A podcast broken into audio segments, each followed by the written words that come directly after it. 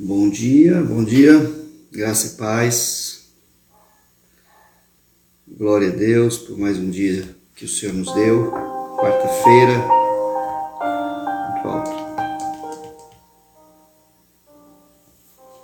Amém. Deus é bom, todo tempo Ele é bom, Ele é maravilhoso, está sempre conosco.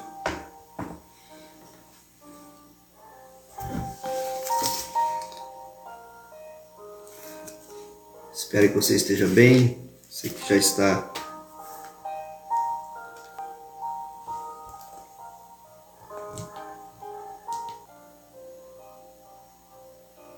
Deus é bom. Vamos orar, queridos. Pai, muito obrigado por este dia de hoje. Queremos te agradecer, Jesus, por mais uma, uma manhã na tua presença, Senhor. Obrigado porque hoje de manhã, Senhor Deus, a tua misericórdia se renovou sobre nós. Obrigado porque hoje de manhã, Senhor Deus, a tua graça está sobre nós também, o teu cuidado. E eu te louvo por isso tudo, Senhor. Quero abençoar meus irmãos, Pai, nessa manhã. Quero abençoar minhas irmãs. Em nome de Jesus. Quero declarar, Senhor Deus, a tua glória sobre a vida deles. Em nome de Jesus. Que a graça de Deus, o poder de Deus se manifeste em suas vidas. Que o amor do Pai continue permeando, Jesus, em cada uma de suas ações, em cada uma de suas palavras, Pai, em nome de Jesus. Assim seja para a glória de Deus.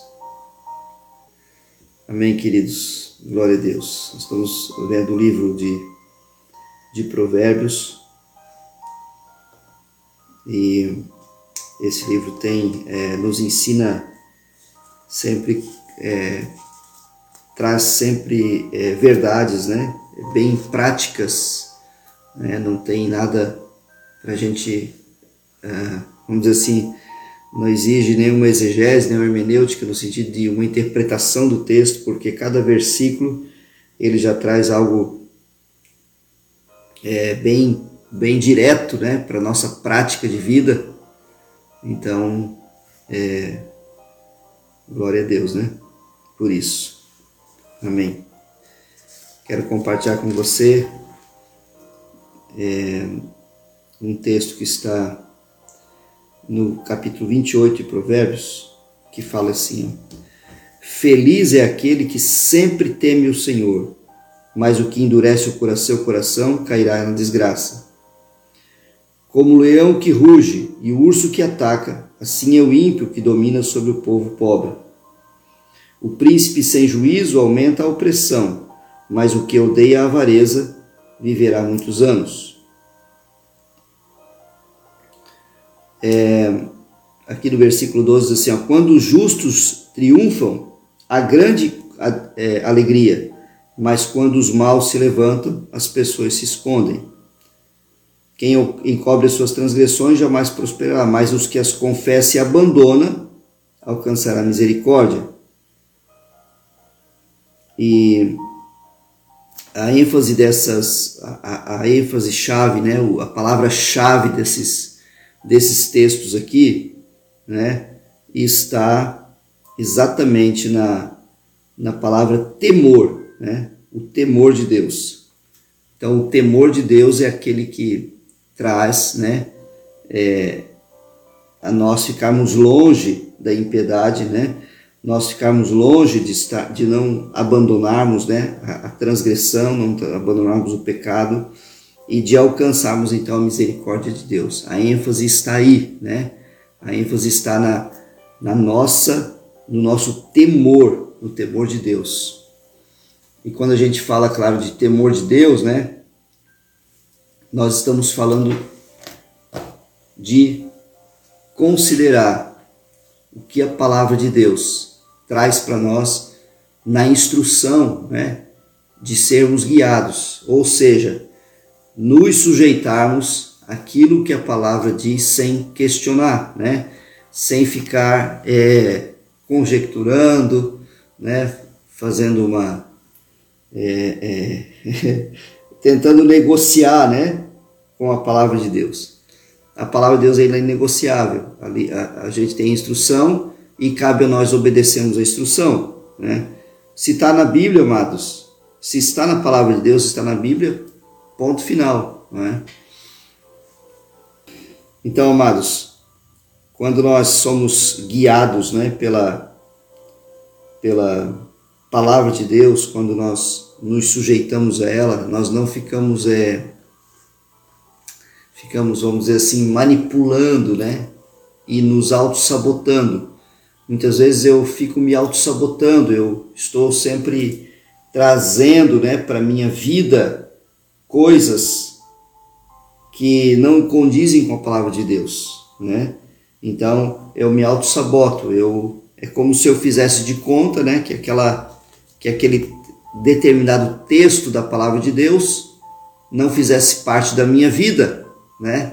É como se eu fizesse de conta que aquele determinado texto não fizesse parte. Ah, isso aqui, né? Eu vou pular. É como você pegasse uma página da Bíblia e simplesmente virasse e disse isso não é comigo, não faz parte, né? Mas acontece que a palavra de Deus ela é uma, ela é uma totalidade, né? Nós temos o, a palavra de Deus como um contexto na totalidade. E dentro dessa totalidade, o que nos cabe, amados, né?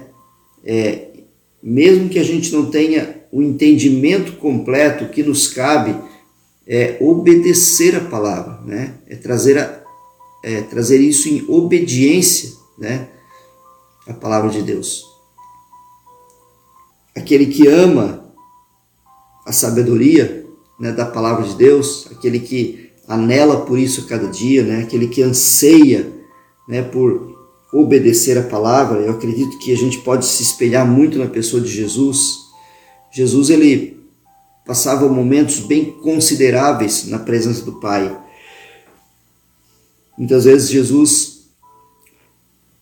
é, simplesmente saía do meio da, da multidão, né? E a gente vê esses, estes exemplos na, no próprio Evangelho de Jesus Cristo, né? Ele simplesmente saía do meio da multidão, saía do meio da, do alvoroço, saía do meio, de repente, dos elogios, das, das, é, é, dos agrados que muitas pessoas deveriam fazer para ele, né, em função de quem ele era né, e o que ele poderia fazer. E ele ia ficar sozinho, isolado, né, solitário. Mas ele não ia ficar solitário sem o Pai. Né?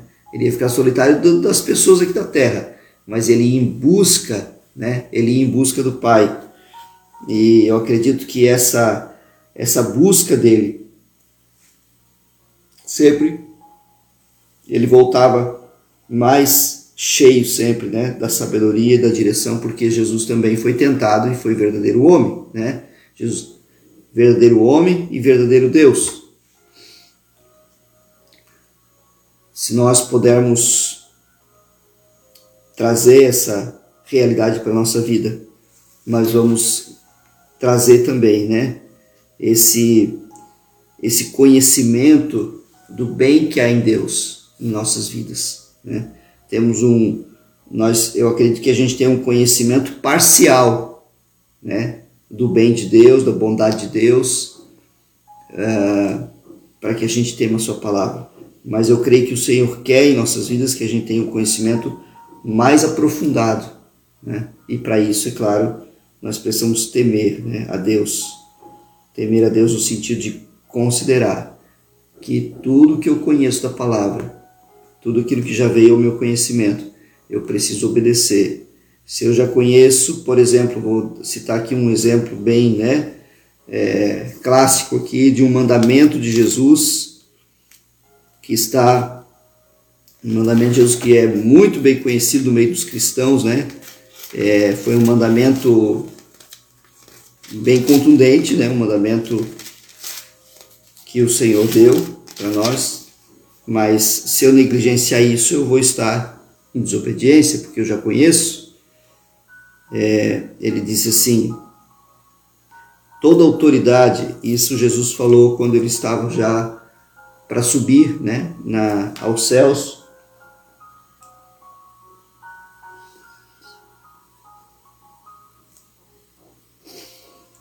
É, aos onze, os onze discípulos partiram para Galiléia, para o monte de, que Jesus lhes havia designado.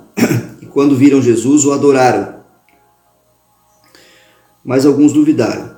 Jesus, aproximando-se, falou-lhes dizendo: Toda autoridade me foi dada no céu e na terra. Portanto, vão e façam discípulos de todas as nações, batizando-os em nome do Pai, do Filho e do Espírito Santo, ensinando-os a guardar todas as coisas que tenho ordenado a vocês. E eis que estarei convosco, que estou convosco, com vocês, todos os dias, até o fim dos tempos. Então, se nós conhecemos esse texto da Bíblia, por exemplo, e negligenciarmos ele, nós vamos acabar por desobedecer a palavra. E qual é o e qual é o e qual é a ênfase disso aqui? É nós fazermos discípulos. Vão e façam discípulos em todo lugar que vocês estiverem. Ele fala aqui de todas as nações, ou seja, todo lugar que eu pisar a planta do meu pé, né, a Bíblia fala ali, eu posso fazer um discípulo. Né? Todo lugar que eu colocar a planta dos meus pés, eu posso fazer um discípulo. Que nós possamos entender que a obediência, né, ela é inegociável. Ela não tem como, ah, eu, como negociar a obediência aqui, porque essa parte aqui eu vou simplesmente, né, essa página eu vou simplesmente virar. Não faz, né, não, não faz parte da minha vida. Não dá, amados. Precisamos obedecer todas as coisas que o Senhor, que você já conhece da palavra. Amém? Que Deus te abençoe nesse dia. Tenhas um dia poderoso na presença de Deus, cheio da glória, cheio da presença do Senhor Jesus, para a glória de Deus. Está servido?